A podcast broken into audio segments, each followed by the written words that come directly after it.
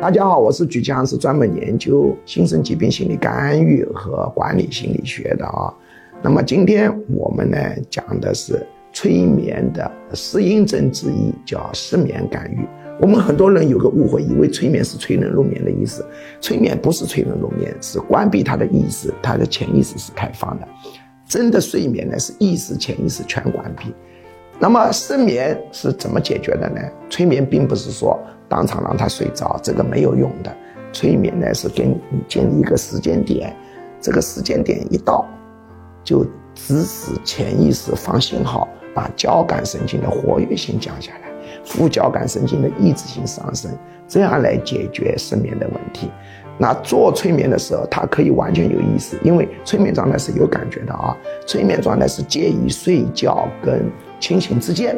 因为睡眠是意识潜意识双关嘛，催眠是只关意识或者只收在意识，所以并不是让你睡着，而是建立一个时间点控制点来解决失眠问题。